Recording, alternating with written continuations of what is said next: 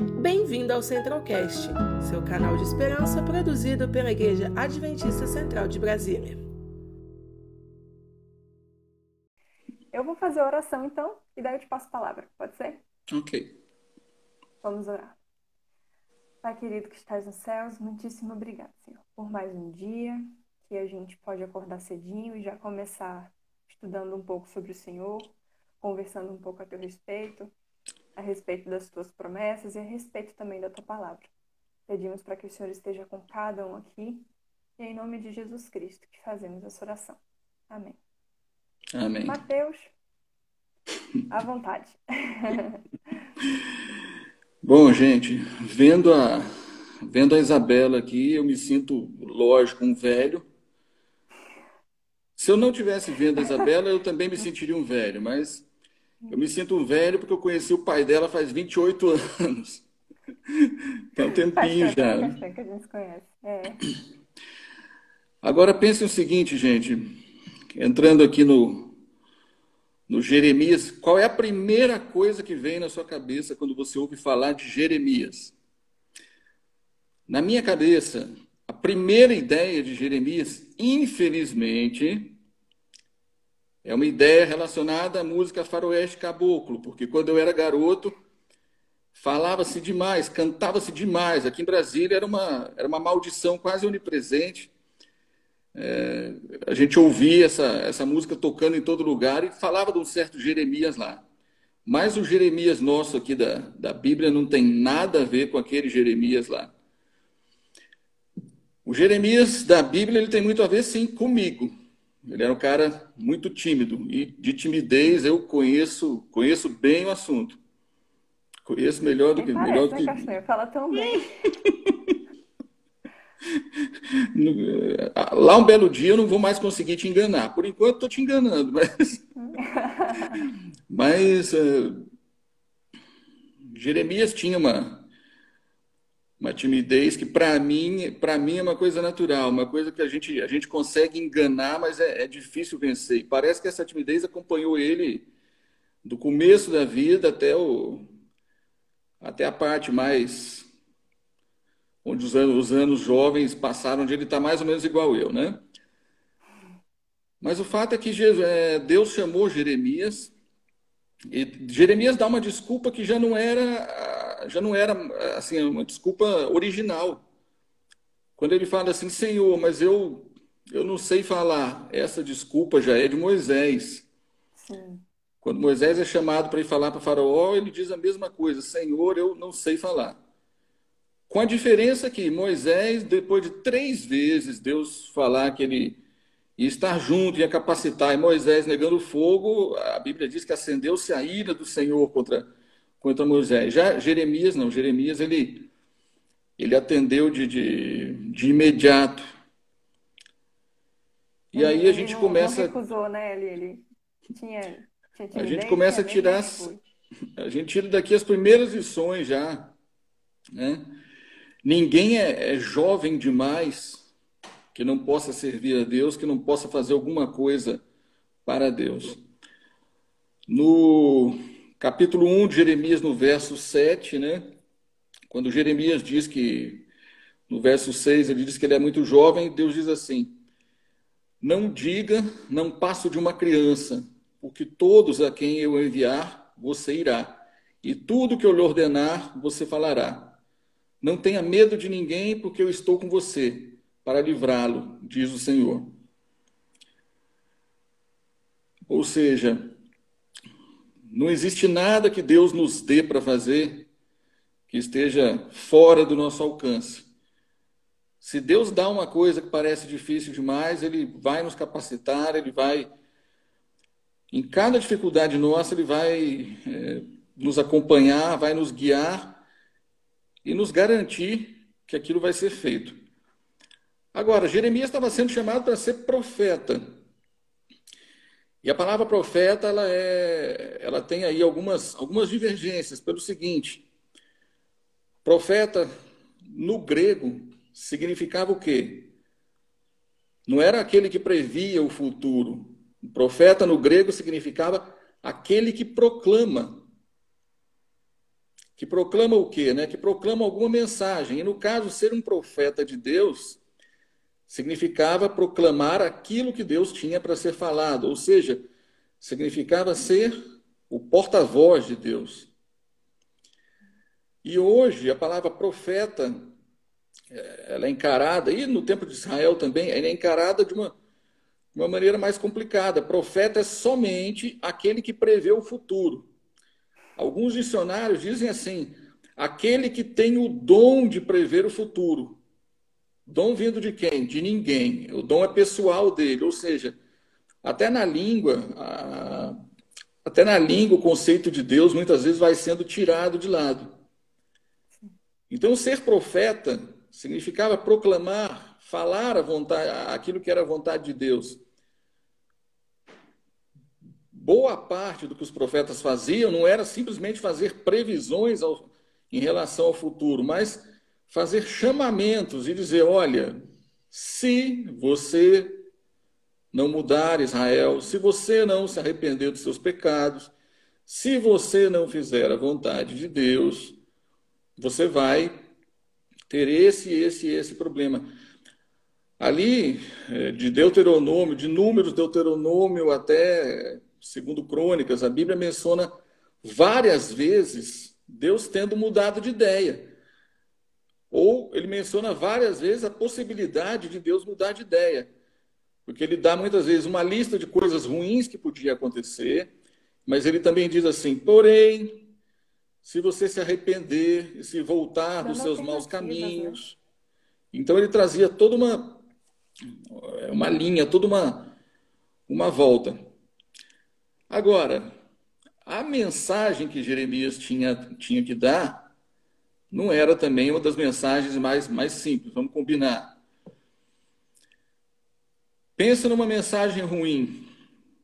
Quando alguém, algum parente seu está com uma doença e alguém diz assim: Olha, é você que vai ter que dizer que a doença é terminal. É você que vai ter que dar a mensagem ruim. Ou quando Alguma pessoa morre e você tem que dar a notícia para alguém. E isso é uma coisa ruim para caramba. Porque as pessoas vão negar, mas você está só entregando um fato. Agora, pense quando a mensagem que você tem que dar é uma mensagem que as pessoas deliberadamente não querem, não querem ouvir de jeito nenhum. Tem alguns historiadores que costumam dizer o seguinte, que eh, os vícios de alguns países ou de algumas cidades são os mesmos vícios de caráter daqueles que fundaram a cidade, daqueles que iniciaram a cidade. O povo de Israel, ele tinha muitos vícios trazidos dos seus próprios pais e também vícios acumulados no Egito. E um dos vícios de Israel era muito parecido com o vício brasileiro. A cada quatro anos a gente esquece o quê? O que aconteceu nos últimos quatro anos. A cada quatro anos a gente não lembra quem a gente votou na eleição passada para deputado, senador, presidente. Muito raramente, para presidente todo mundo vai lembrar, mas o, o, o resto ninguém lembra. E o povo de Israel tinha o defeito de, usando a palavra esquecer, entre aspas, né, de se esquecer do bom caminho, se esquecer de fazer a vontade de Deus. Na verdade, de gradualmente ir se afastando. E isso é comum na história de quase todos os países. Todo país tem princípios fundadores, princípios em que os seus organizadores ou aqueles que deram a independência é, seguiam. E pela, pelo andar da carruagem, esses países sempre vão se, se afastando cada vez mais, e com Israel não foi diferente. Só que, como eu acabei de falar, Israel tinha aquele, esse defeito de esquecer muito rápido das coisas. Os americanos, eles costumam fazer o seguinte, em equipes de, de, de, esporte coletivo, vôlei, basquete, coisa assim, quando um time tem três, quatro derrotas consecutivas e não consegue emplacar um jogo, o que, que se faz? No caso no vôlei, volta-se a treinar, para-se de treinar jogadas e volta-se aos fundamentos. Saque, defesa, toque, ataque. Então, basicamente, Jeremias tinha que chamar aquele povo ali para voltar aos seus fundamentos, voltar a aprender o básico. Eu te confesso que eu teria uma dificuldade muito grande se eu fosse profeta. Porque você ensinar o básico é uma coisa, agora você repetir o básico para quem não quer aprender e no dia seguinte você ter que ensinar de novo, novamente e repetir, eu confesso a vocês que eu não sei. Né?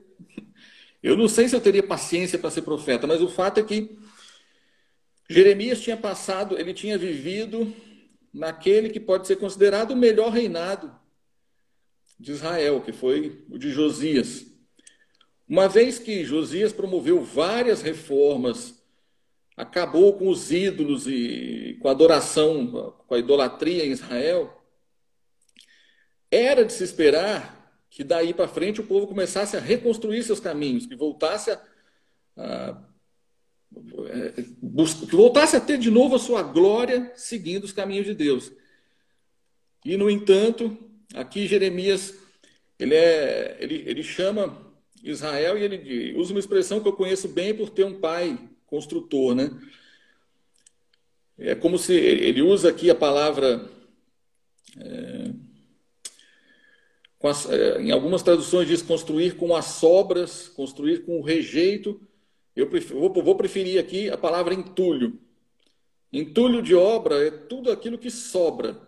É pedaço de, de, de, de cimento quebrado, prego, parafuso, madeira, tudo que sobra, que, que não presta mais, que não tem utilidade, está ali no entulho. Existe uma estimativa de que para cada três obras, o entulho dela, se ele fosse aproveitável, seria é, possível construir uma quarta obra, ou seja, de 0 a, de 0 a 100, 25% é o entulho. Entulho de uma obra. Então, aqui o povo de Israel estava construindo seu caráter com um entulho. A Bíblia menciona várias vezes que Israel tinha os seus líderes regionais, os seus chamados nobres. E esses líderes, muitas vezes, eram aqueles que promoviam um afastamento gra gradual é, em relação a Deus. E aqui Jeremias convida o povo de Israel, a mensagem que ele tinha era convidar o povo de Israel, a, primeiro, ao arrependimento e a construir o seu caráter, não com um entulho, mas com pedras preciosas. Né? Construir é, seu caráter com a obediência a Deus, com a fé e com as boas obras. Se você olhar bem, não é uma mensagem ofensiva é uma mensagem que basicamente todo mundo vai concordar. Se você disser hoje assim, olha, nós precisamos preservar o meio ambiente, ok, todos vão concordar. Agora, para o povo de Israel, aparentemente não era uma mensagem ofensiva, mas lá na raiz o povo de Israel teria que abandonar hábitos que eles gostavam de, de manter. O culto idólatra ele vem, na maioria das vezes, com casamento pagão. Eu já tive, né? Hoje eu já não, já não tenho essa capacidade mais, mas eu já tive aquela capacidade, quando era mais novo, de pegar a noiva no colo e carregar a noiva né, no dia do casamento. Pouca gente sabe que essa ideia de carregar a noiva é uma ideia pagã. Carregar a noiva significava o seguinte: que no momento que você vai entrar na casa, a noiva não podia entrar é, a primeira vez com seus próprios passos. Ela teria que deixar os seus deuses para seguir os deuses do marido. Então, por isso tinha esse simbolismo de se carregar a noiva. Isso lá na, na, na antiguidade pagã. Nossa, então, assim. não sabia desse detalhe. muita, muitas vezes, o casamento fazia com, o seguinte, fazia com que a mãe trouxesse para dentro de casa uma novidade. Israel tinha apenas um Deus, e aí, casando-se com alguém de fora, a mãe trazia vários dos seus deuses para dentro de casa. E eu pergunto a você: quem educa? Quem ensina? É a mãe. E nessa, Israel não queria se livrar, não queria se livrar do hábito. Estava muito cômodo para os jovens, para os líderes, eles não queriam se livrar. Então era uma mensagem que, num primeiro momento, todos concordam. Porém, como que a gente constrói um, um caráter que não seja construído à base de entulho? Uma, uma das coisas, inclusive, que o povo havia perdido, e havia pouco tempo que tinha sido a reforma de Josias, foi a própria guarda do sábado. O povo passou a ser conivente com a entrada, e isso não aconteceu uma vez só. O povo passou a ser conivente com a entrada dos mercadores na cidade durante o sábado e fazia seus próprios negócios ali. Então, essa mensagem ao arrependimento significava uma coisa muito mais profunda, que era deixar de fazer aquilo que eu gosto. E cá entre nós, não existe pecado que a gente cometa e que a gente não goste. Se a gente não gostasse, seria fácil abandonar. Exatamente. Aqui, do meu pescoço para baixo, Existe aqui um certo fardo pesado que eu carrego.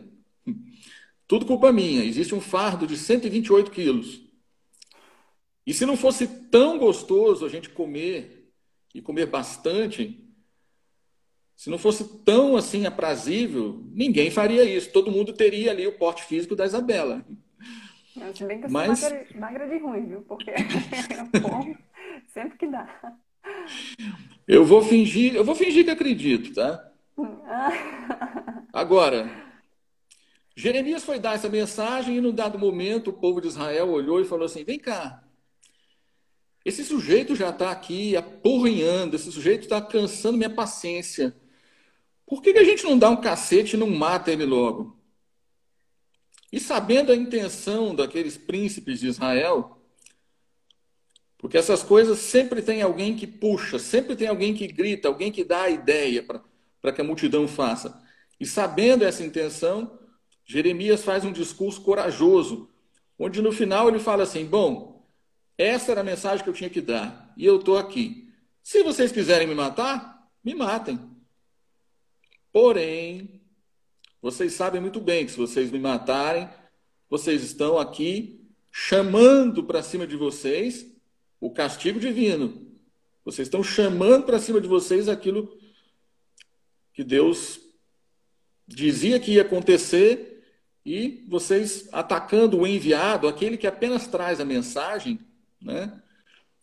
Porque muitas vezes as, as pessoas pensavam aquela coisa assim: esse cara só faz profecia contra a gente. É, foi Estou tentando lembrar, foi, foi o rei Acabe que, quando foi consultar um dos profetas de Israel, ele disse a Josafá, ele falou assim, mas esse camarada aqui, ele só fala contra mim. Como se a vontade de, de, de falar alguma coisa fosse a vontade do profeta. Como se fosse uma profecia autorrealizável, aquela que você fala e depois você faz tudo para que ela aconteça. E Jeremias ele teve que enfrentar, além dessa eu fico me perguntando o que é pior, se é aquele espírito de alguém vai te matar ou se é a zombaria e o escárnio. Eu acho que a zombaria e o escárnio são piores. Porque se a morte é, violenta ela vem de uma vez, vem rápido, a zombaria e o escárnio eles vão matando, vão destruindo a pessoa aos poucos. Uhum. Lentamente a mente vai ali a depressão faz parte disso também. E é nesse momento que a gente vê um Jeremias que sofria pelo povo de Israel. Os psicólogos, em geral, é, eles não podem, de jeito nenhum, ter qualquer envolvimento. Porque o dia que o psicólogo tiver um envolvimento com o sofrimento, com o problema do paciente, ele não vive mais.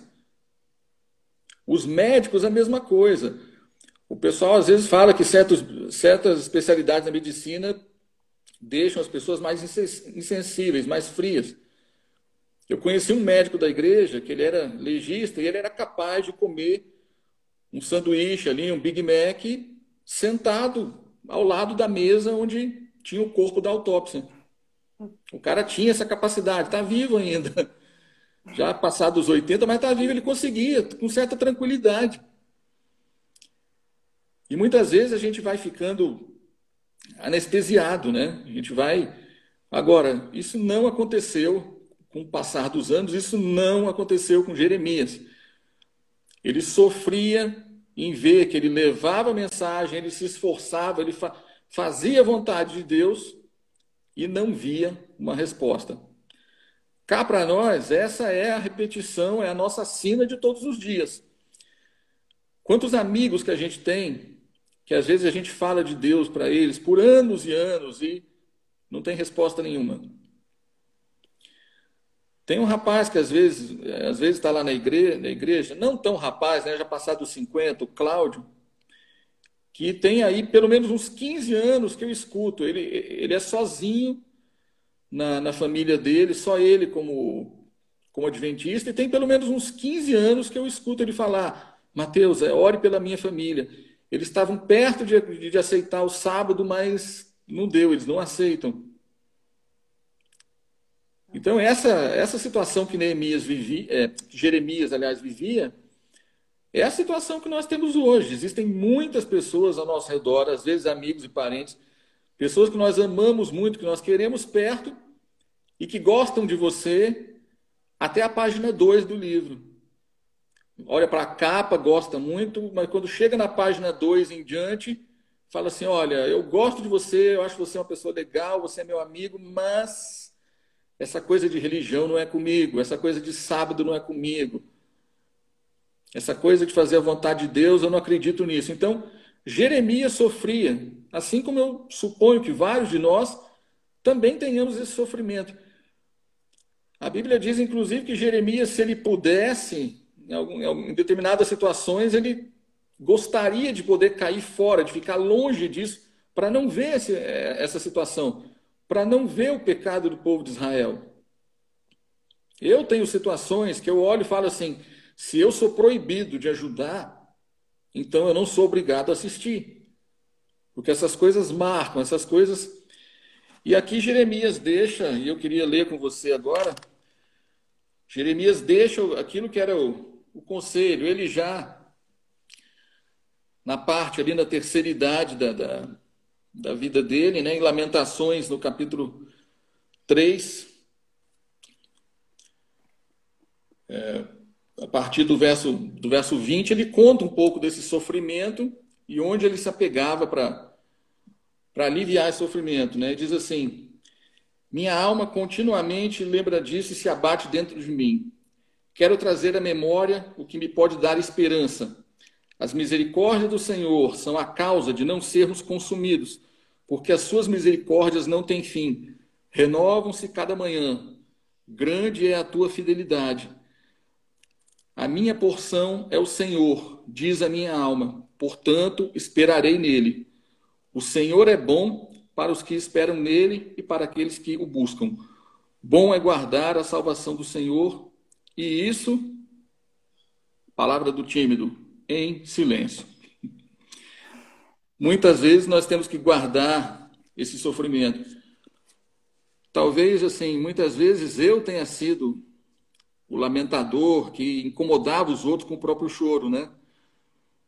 Talvez muitas vezes a gente chega para os outros, em vez de levar uma mensagem de esperança, a gente tem aquela mensagem conhecida daquele daquele grande personagem da minha infância que dizia: ó céus, ó vida, ó dia.